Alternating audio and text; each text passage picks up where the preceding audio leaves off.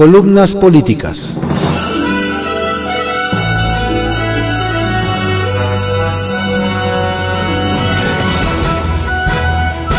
Continuamos con la audiosíntesis informativa de Adrián Ojeda Román, correspondiente a hoy, lunes 8 de marzo de 2021. Vamos con algunas columnas políticas que se publican en periódicos de circulación nacional y algunos portales informativos.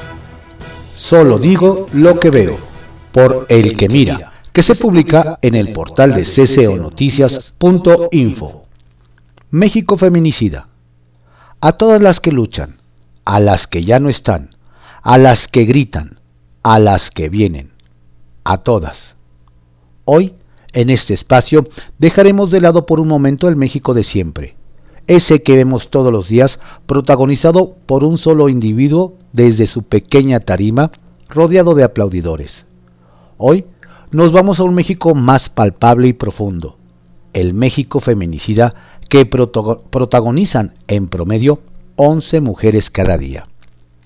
En el contexto actual, hasta la pandemia golpeó con mayor fuerza a las mujeres que a los hombres. De acuerdo con datos del IMSS, INEGI y Coneval, hasta enero de 2021, la reducción de empleos formales fue del menos 11.3% para ellas y del 3.9% ellos. Además, en términos de brecha salarial, las mujeres ganan hasta 18.5% menos que los hombres y tienen 1.8 veces más probabilidades de perder el empleo por la crisis. Por si lo anterior fuera poco, un análisis de México Evalúa, publicado en enero de 2020, señala que el 99.7 de los delitos de violencia sexual contra mujeres no se denuncia. Sin embargo, aunque la violencia de género ha existido desde antes de la pandemia, el confinamiento llevó su práctica en aumento, haciendo más visible la situación que enfrentan miles de mujeres en México y Latinoamérica diariamente. De acuerdo con el Secretariado Ejecutivo del Sistema Nacional de Seguridad Pública, entre enero y octubre de 2018 se registraron 706 presuntos feminicidios, 728 presuntas víctimas de feminicidio y 2.246 presuntos homicidios dolosos en contra de mujeres. Es por eso que la tipificación del feminicidio es tan importante, para que estos delitos sean procesados y castigados con perspectiva de género y no solo como un lamentable homicidio más. Además, vale la pena recordar que los feminicidios la violación y la violencia física en contra de las mujeres son solo la máxima expresión del machismo y su cara más visible, pero este comienza desde los llamados micromachismos, tales como pueden ser una infidelidad de pareja, dar órdenes como si las mujeres de casa estuvieran a tu servicio o interrumpir constantemente a tu compañera de trabajo porque seguro sabe más. Por si lo anterior fuera poco, para las próximas elecciones tenemos a flamantes candidatos como el ya famoso Félix Salgado Macedonio. Acumula diversas denuncias de violación y aspira a la gubernatura de Guerrero por el partido Morena, el más feminista de México según ellos. Además, también tenemos joyitas como Marco Zapotitla, diputado de Morelos por el partido Encuentro Social, el Partido de la Familia, denunciado por violación. Alfonso Vázquez, registrado como diputado local de la Ciudad de México por Morena, también es denunciado por violación. Guillermo Villaseñor, registrado para una diputación federal en Guanajuato por Morena, también es denunciado por acoso sexual. Rubén Barroso, registrado para Diputación Federal por Morena, es denunciado por acoso sexual a alumnas. Gabriel Cuadri, candidato a diputado federal por la Alianza Va por México, que conforman PRI, PAN y PRD, es acusado de acoso sexual por las alumnas de la Universidad Ibero. Además, no podemos olvidar cómo se le fueron los ojos en el debate presidencial de 2006 cuando pasó la EDECAN enfrente de él, o cómo gustaba de utilizar mujeres desnudas para modelar el escudo del entonces Partido Nueva Alianza. Hugo Rodríguez Murray, registrado para Diputación Federal por Morena, es denunciado por ejercer violencia en contra de su esposa, al igual que otro, Guillermo Villaseñor, esta vez registrado para Diputación Federal Plurinominal de Sinaloa por Morena, que es denunciado por agresiones y apología al, feminicidio contra reporteras. Jesús Camacho Carranza, precandidato a diputado federal de Veracruz con el respaldo de Movimiento Ciudadano, acusado por abuso sexual con arma en mano. Y por último, en esta lista tenemos a Eduardo Santillán Pérez, candidato a la alcaldía Álvaro Obregón, también por Morena y vinculado con la trata de mujeres. Por si fuera poco, su suplente está actualmente detenido por golpear a su esposa. ¿Qué es romper el pacto? Para que nos quede claro a todos, y no solo al presidente Andrés Manuel López Obrador, yo ojalá se entere también Olga Sánchez Cordero, secretaria de Gobernación, y Nadine Gassman, titular del Instituto Nacional de las Mujeres, evidentemente no todos los hombres acosamos, violamos o matamos, pero proteges el pacto cuando justificas discursos de odio, misoginia y sexismo con es solo un chiste. Hay otros, los más cobardes, que simplemente se limitan a guardar silencio cuando otro hombre acosa y violenta a una mujer en su presencia. proteges el pacto cuando cuestionas a la víctima antes que al agresor. Romper el pacto es darte cuenta de que no necesitas ser un agresor para ser parte del problema. Basta con lo que solapas Basta con que te rías de sus chistes o que permitas las agresiones porque es lo normal. La que quiera romper, que rompa. La que quiera quemar, que queme. Y la que no, que no estorbe, dijo Yesenia Zamudio, madre de Marichuy, víctima de feminicidio en 2016. Yo solo digo lo que veo. Juego de cartas. También en política. La ONEA México dio a conocer que la violencia en contra de las mujeres, desde las activistas al pie de calle hasta las que se encuentran en cargos públicos y cúpulas partidistas, crece a la par de los espacios que conquistan en la representación política. A pesar de los avances logrados, el gobierno federal tiene una deuda pendiente en materia de género. De cara a las elecciones del próximo 6 de junio, el INE ha registrado al menos 24 sanciones por actos de violencia política en razón de género, de los cuales el 58% fueron cometidos por servidores públicos y el resto por particulares. Fascistoide usted. El presidente López Obrador aseguró que la derecha mexicana manipula a las feministas que marcharán hoy, 8 de marzo. Claro, porque las mujeres no tienen criterio propio, señor presidente. Seguramente se parecen a esos aplaudidores amaestrados que se han visto por ahí, generalmente en el centro, a las 7 de la mañana. Postdata. Cuidado con lo que deseas, porque se te puede cumplir. Fuera del aire, por Paola Rojas, que se publica en el periódico El Universal. No vamos a parar. El 8 de marzo del año pasado, poco antes de que la pandemia metiera casi al país entero en sus casas, miles de mujeres salimos para manifestarnos por nuestros derechos. En aquella marcha histórica que pintó las calles de morado, gritamos unidas por el dolor, el hartazgo y el miedo con el que muchas viven. Nos unimos para exigir justicia ante la indiferencia que muestran las autoridades en un país en el que son asesinadas más de 10 mujeres cada día. Fue un abrazo masivo y hermoso que reafirmó nuestra unidad y aumentó nuestra fuerza. Al día siguiente, 9 de marzo, nos fuimos al paro laboral voluntario. Con el 9 nadie se mueve. Le demostramos al país y al mundo lo valioso que es nuestro trabajo. Bastó un día sin nosotras para dejar de generar 30 mil millones de pesos, 15% más de lo previsto por la Concanaco. A esa cifra habría que sumarle la correspondiente al trabajo doméstico, nunca remunerado y pocas veces reconocido. Desgraciadamente el confinamiento al que nos obligó la pandemia incrementó la terrible violencia de género que ya nos amenazaba. El riesgo de contraer COVID dejó a muchas atrapadas en casa con su agresor. Con él compartiendo permanentemente el espacio, las posibilidades de denunciar se redujeron muchísimo.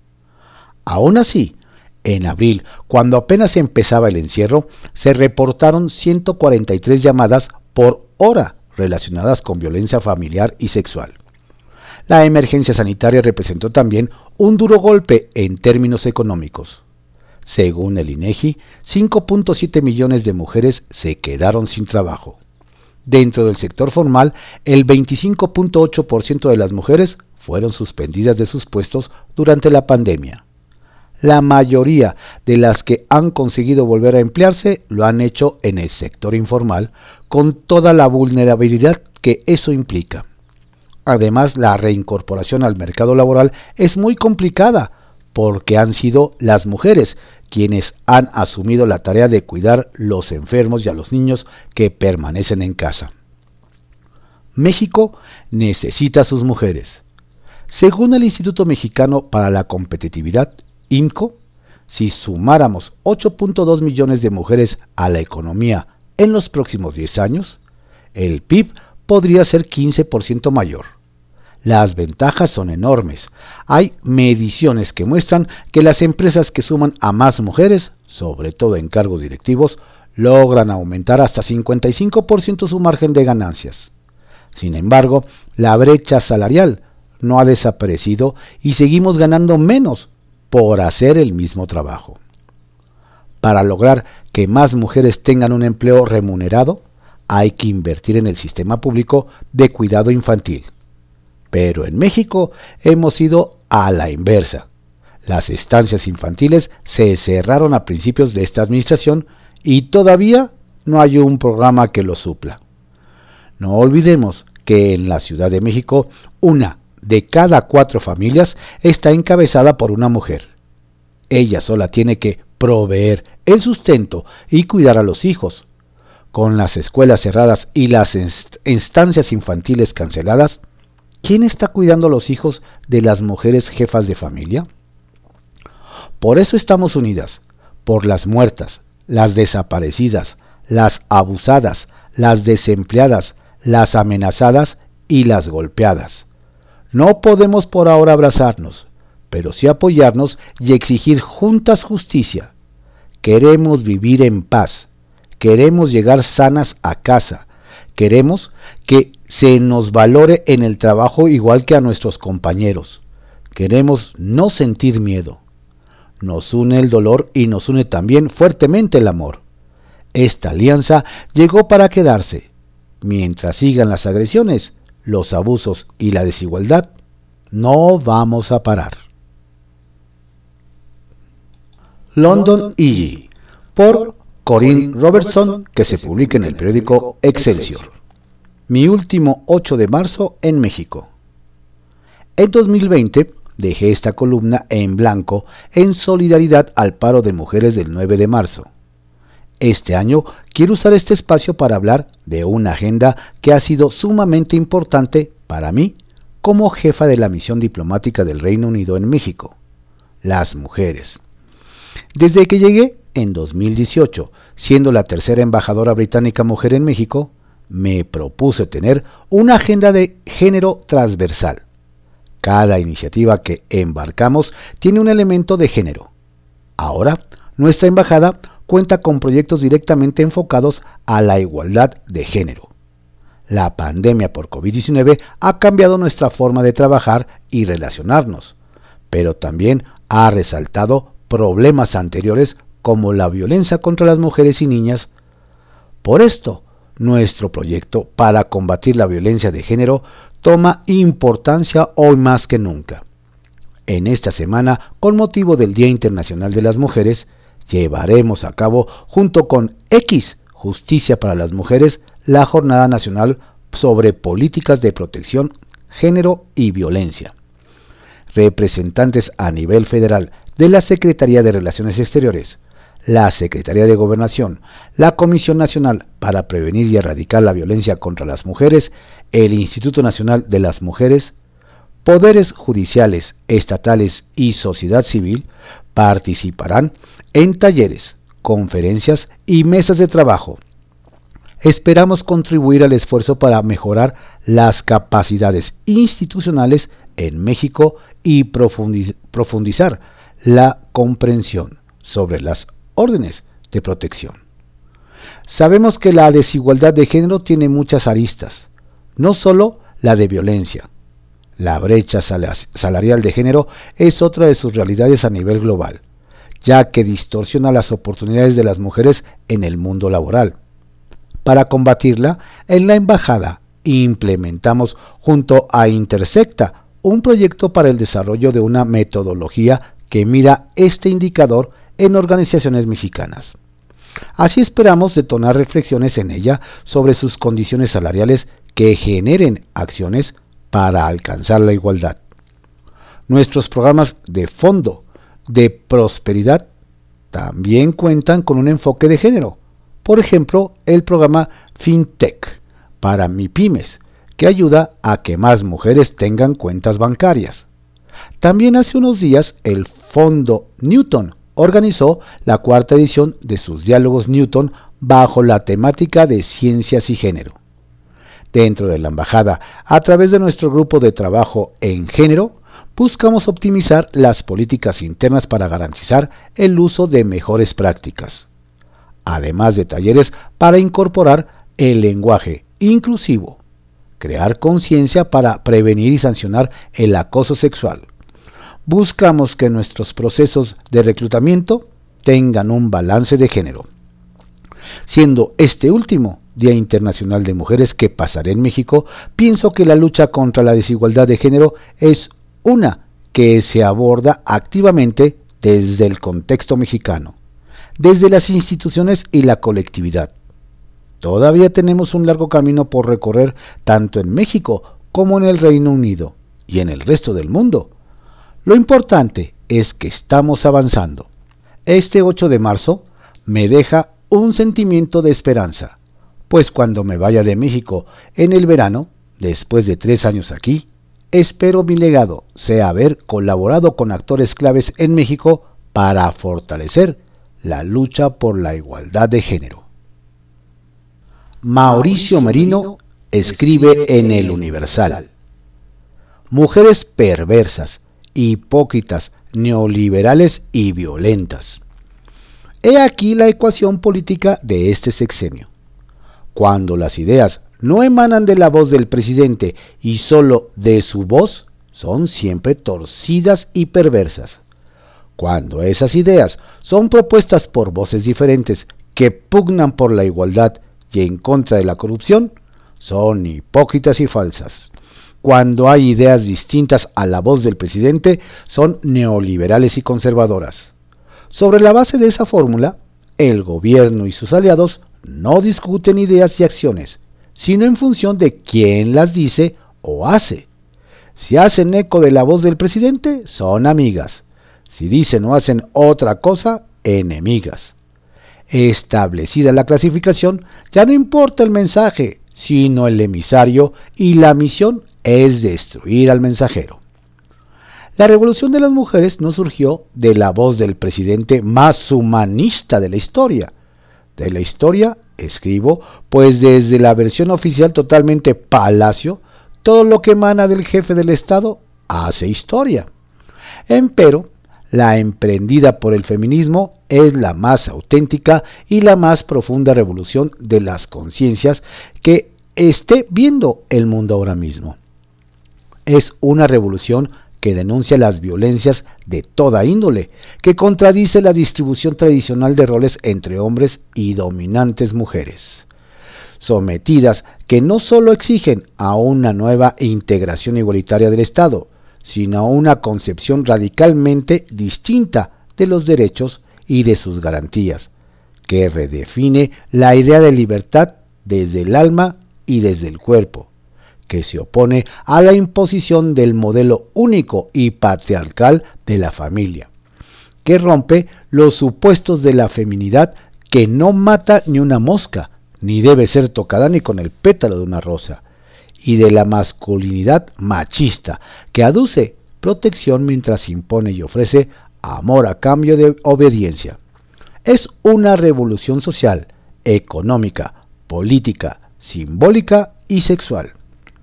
Porque las manifestaciones de este día sucederán en todas partes. El cerco de protección que rodea al Palacio Nacional no puede ser visto sino como una provocación y una descalificación anticipada. El presidente ordenó un muro de paz, dijo su vocero, porque seguramente habrá violencia, pintas, objetos quemados, brillantina, monumentos lastimados, vidrios rotos, bombas Molotov, mujeres eh, embosadas y furiosas. Las vallas colocadas en torno del palacio no se pusieron para detenerlas, sino para exacerbarlas, para provocarlas, para inhibir a quienes no quieren arriesgarse y para lamentar después la insufrible violencia de las manifestaciones. El icono del día será Félix Salgado Macedonio, cuya candidatura también se ha convertido en un pretexto para descalificar el movimiento feminista. Si antes no dijeron nada, ¿por qué ahora? se pregunta el presidente. Ese movimiento importado dice también que no nace de las extrañas del pueblo, de las entrañas del pueblo, sino del extranjero, que aduce la existencia de un pacto patriarcal, de cuyo contenido se enteró por su mujer, porque no consigue verlo. Esas mujeres violentas que se oponen a que la familia sea la mejor institución de seguridad social de México y que se enfadaron cuando este gobierno canceló las estancias infantiles, pues las niñas pueden ser cuidadas por sus madres y por sus abuelas, con un poquito de dinero. Mujeres que se niegan a aceptar los valores atávicos del cristianismo y quieren decidir sobre su cuerpo, despenalizando el aborto y que no entienden de plano que las Fuerzas Armadas del país ya están cuidándolas para que no sigan siendo asesinadas, violadas, acosadas y golpeadas. Duerme tranquila, niña inocente, sin preocuparte del bandolero, que por tu sueño dulce y sonriente vela a tu amante carabinero. Qué bueno que el presidente no les tiene miedo porque ellas tampoco. Deseo que no se dejen provocar y que se llene el espacio de mujeres malas. Cultura Impar por José Manuel Rueda Smithers que se publica en el portal de cconoticias.info. Día para hacer cultura no es escarnio. Ella comparte sueños disipando miedos, arrullando penas y sanando heridas. Ella tiene el poder de las rosas en pinceladas de armonía. La poeta veterana de Venezuela. Afortunadamente para mí, esta fecha quedó perfecta para la cultura impar. No se trata de celebrar, hay que borrar eso de la mente. Sí, para conmemorar, pero más que nada es generar una manera de pensar que no deje dudas de que a la mujer se le respeta y sobre todo se le acompaña. Todos los 8 de marzo se conmemoran en el mundo la lucha de las mujeres por la igualdad y el reconocimiento y ejercicio efectivo de sus derechos. Y debo subrayar la palabra conmemorar, porque de pronto celebrar podría quitar seriedad al tema. El origen del día viene de un contexto histórico e ideológico determinado por profunda desigualdad de género. Fue precisamente un suceso trascendental el que marcó la historia del trabajo y la lucha sindical en el mundo entero.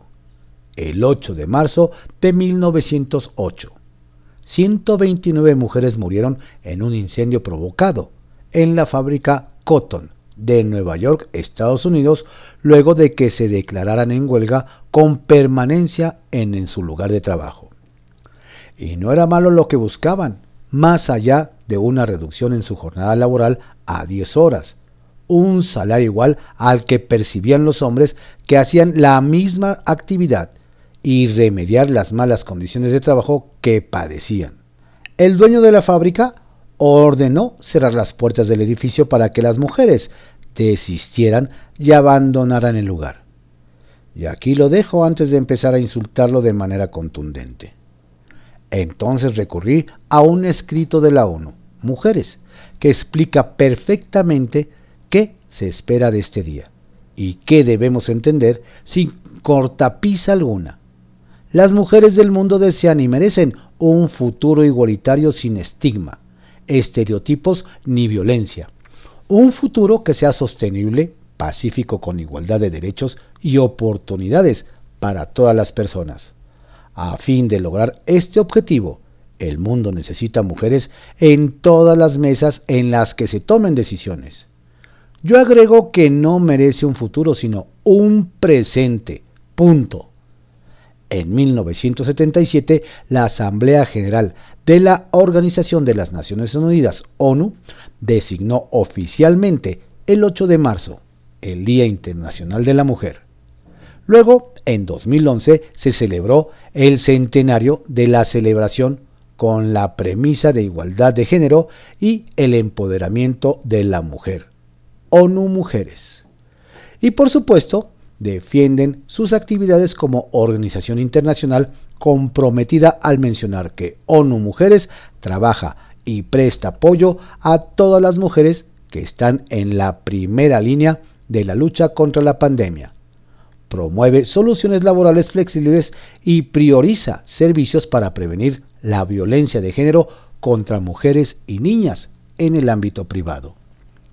La mayor presencia de las mujeres en el trabajo es resultado de la hegemonía que tiene en labores no remuneradas y de su creciente inserción en el mercado. Significa un avance, aunque no ha sido en condiciones de igualdad, pues generalmente se insertan en puestos de trabajo de menor jerarquía que los hombres y perciben menos remuneración incluso en los mismos puestos de trabajo. El INEGI advierte que esa inclusión en la fuerza laboral no las exime del trabajo doméstico, del cual son casi en exclusiva responsables. Este año, el tema del Día Internacional de la Mujer, Mujeres Líderes, por un futuro igualitario en el mundo del COVID-19. Grupos gremios, agrupaciones, fundaciones y ONG del mundo entero se unirán hoy en la lucha que encabeza de forma autoconvocada y seguramente llenarán las calles de las principales ciudades del mundo. Hasta ahí, a ver qué hacen y cómo las califican al día siguiente. Bala de terciopelo por Ana María Olabuenaga que se publica en el periódico Milenio. Las encerraron. Las encerraron a todas dentro de esa enorme estructura de hierro y acero, y quizá por eso sus gritos no pararon ya jamás. Esta frase, que bien podría ser parte de una crónica del diario de mañana, es mucho más triste que eso. Esta oración, que podría convertirse en ruptura definitiva entre nuestro gobierno y las mujeres, es aún más dolorosa porque se trata de un epitafio. La, histórica y trágica efemérides que decide la conmemoración del 8 de marzo, Día Internacional de la Mujer. Hoy, las 123 costureras que murieron en el incendio de marzo de 1911 en el piso 9 del edificio Ash, construido también en hierro y acero para que como el muro de Palacio Nacional, resistiera. Niñas y mujeres mal pagadas cosían camisas blancas en largas jornadas de trabajo de lunes a sábado. Aún hoy indigna saber que las encerraban para que no se libraran de cumplir sus nueve horas de costura, para que se les pudiera revisar con atención a la salida, para que no se robaran un pedazo de tela hilo, alguna aguja. La alarma se encendió a las 4.45 de la tarde. Las brasas de un cigarrillo que voló hasta donde se amontonaba la tela de desperdicio. es probable, a los pocos minutos el fuego ya corría detrás de ellas para arrebatarles los sombreros. Tomarlas por el pelo y arrancarles las faldas, gritaban y suplicaban, pero los picaportes no respondían. Las puertas del piso 9 estaban cerradas. Las escaleras de los bomberos apenas alcanzaban el piso 7. Los cables del elevador se quemaron en el tercer viaje. Algunas optaron por saltar al cubo oscuro, otras lo hicieron sencillamente al vacío. La puerta, el fuego, la llave. El fuego, como siempre, en las historias que terminan en tragedia solo había un encargado que podía abrir la puerta. Solo él tenía la llave y no apareció. ¿La estructura de hierro en palacio tiene alguna puerta? ¿Quién tiene la llave? Miro y no dejo de mirar la enorme estructura que el presidente mandó poner alrededor de Palacio Nacional y que el jefe de comunicación de la presidencia llama Muro de la Paz. No le encuentro la puerta y mucho menos la llave. Hace, eso sí, una especie, de triángulo que coincide con la puerta principal de Palacio y con el nombre de la fábrica que se quemó. Triangle Shearwhite. Víctimas del feminicidio pintaron las mujeres sobre la estructura. Y de ahí flores y cientos de nombres de mujeres muertas pintados en blanco, como las camisas blancas, blanco paz, que hace aún más oscuro y duro el hierro. Y pensar que nuestro gobierno creía estarse construyendo un cerco que los protegiera cuando en realidad se estaba labrando un marco que los desnuda. Enorme hierro. Un muro, una muralla, una barda, un burladero. Busquen la llave y escuchen. Abran la puerta y entiendan que no importa si las mujeres son de derecha o de izquierda, conservadores o liberales. Mujeres en este país solo hay de dos, vivas o muertas. Y sí, es cierto, también en México solo hay mujeres golpeadas, lastimadas, insultadas o no. Lo que todavía no entienden es que así no se les calla. Las mujeres hablan por dentro, las mujeres hablan entre ellas, hablan en silencio. No, no las puedes callar a golpes porque eso que tú ves morado, para ellas es malva, lila, color jacaranda, no nos vamos a callar. Sobremesa, por Luz Mendoza, que se publica en el periódico El Financiero. Claudia Naya, la pesadilla de Monreal. Hoy es el Día Internacional de la Mujer, por lo que déjenme presentarles a Claudia Naya, mujer luchona, entrona con trayectoria y sin cola que le pisen. Podría no solo derrotar a la dinastía Monreal en las próximas elecciones, sino también llegar a convertirse en la segunda gobernadora de Zacatecas. Y como el miedo no anda en burro, Claudia enfrenta una elección de Estado. Con decirles que hace unos días fue víctima de violencia de género materializada por el secretario técnico de la Comisión de Administración del Senado, Pedro Carrera, quien incitó a la gente a escribir en redes sociales historias contra Claudia. David Monreal anda muy nervioso, pero ejercer violencia política no es de una persona con ética ni digno de un contrincante. Pero fue tan burdo que hasta dejó las huellas en la escena del crimen. Aquí la prueba. Claudia Naya carga consigo la lucha contra la violencia de género y señala que ahora que, le han dado la oportunidad de contender, ha venido a ganar y a destrozar las narrativas de misoginia perpetradas sobre todo en los casicazgos políticos. Cuando se abre la puerta para que una mujer gobierne, se abren las oportunidades a todas y en todos los ámbitos porque se van rompiendo los paradigmas de género, afirma. Si efectivamente hay mucha violencia política de género, siempre existe esa narrativa de decir, uy, mandaron una mujer para que pierda, mandaron mujer para entregar el Estado. Estas son las narrativas de la misoginia del machismo. Es violencia política de género porque las mujeres somos muy competitivas y hemos demostrado tener talento y hemos demostrado que cuando nos los proponemos competimos y ganamos. Con casi dos décadas de trabajo territorial, acercamiento ciudadano y de ver el servicio público como acción y no como promoción, la política ha dado la sorpresa y ha puesto en jaque a los morenistas al hacer pensar que las rachas de la victoria podrían estar en su favor. De agudo análisis y firme de convicciones, hemos visto cómo Claudia no es crítica de ocasión o por consigna. Desde su paso por San Lázaro hasta la Cámara de Senadores, a la priista nunca le ha temblado la voz, la voz para denunciar los agravios de la Cuarta Transformación. Frente a la improvisación, Anaya ha apostado al prevalecimiento de la razón. Pregunta. ¿No te da miedo alzar la voz? En el Senado tus excompañeros se refieren a ti con mucho cariño, admiración y respeto, como la senadora piromaniaca, porque dicen que te encantaba aprender a los morenos.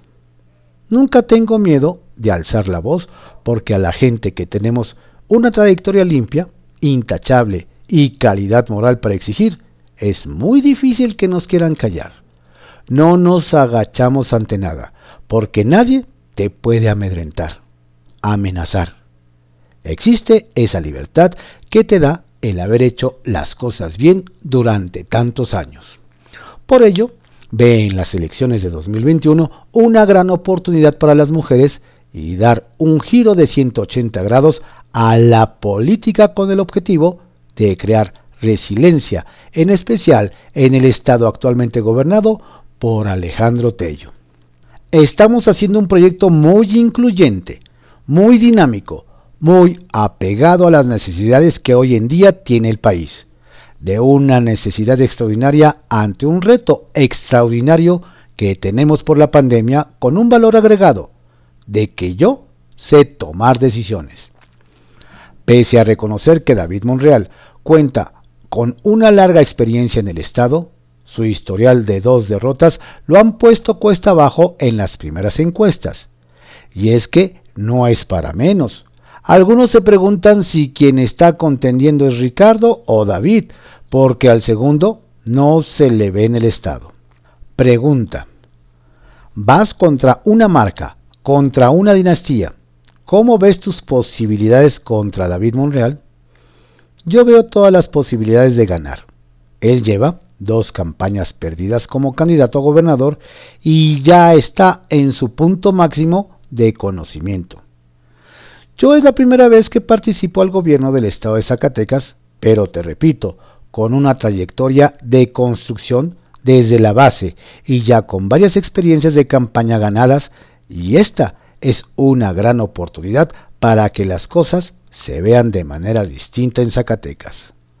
Además, Zacatecas ya ha demostrado que está listo para que una mujer gobierne, y por eso Claudia Naya podría ser la segunda mujer al frente de la entidad, solo detrás de la hazaña eh, primeramente lograda por Amalia García en el 2004. La gente aclama mujeres.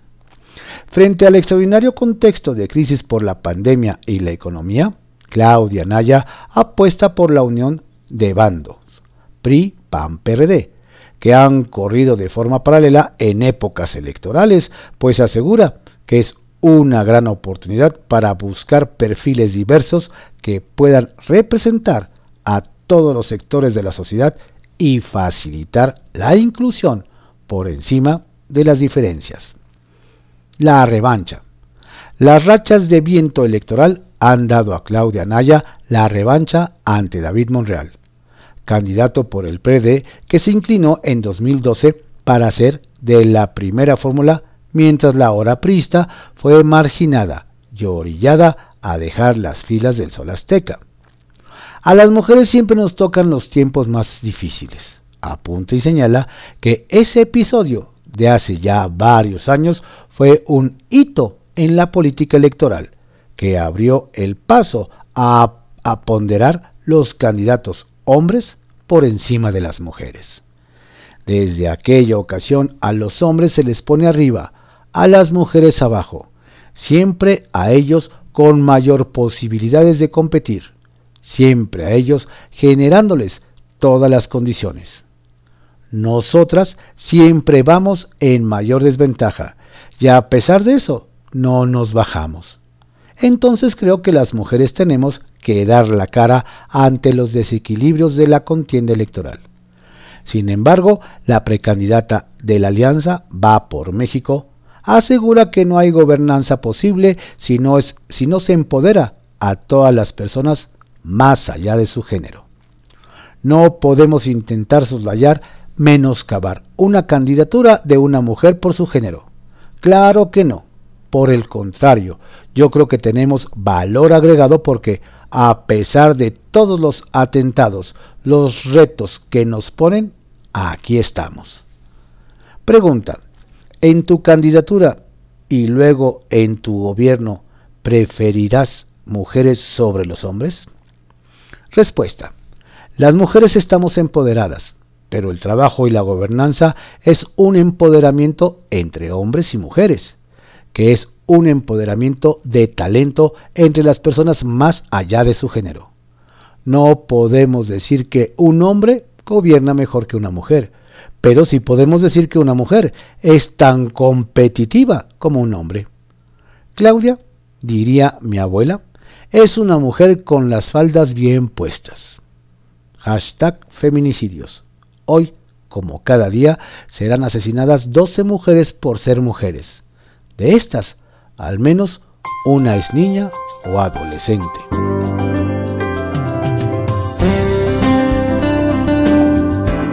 Estas fueron algunas columnas políticas que se publican en diarios de circulación nacional o portales informativos, en la audiosíntesis informativa de Adrián Ojeda Román, correspondiente a hoy, lunes 8 de marzo de 2021.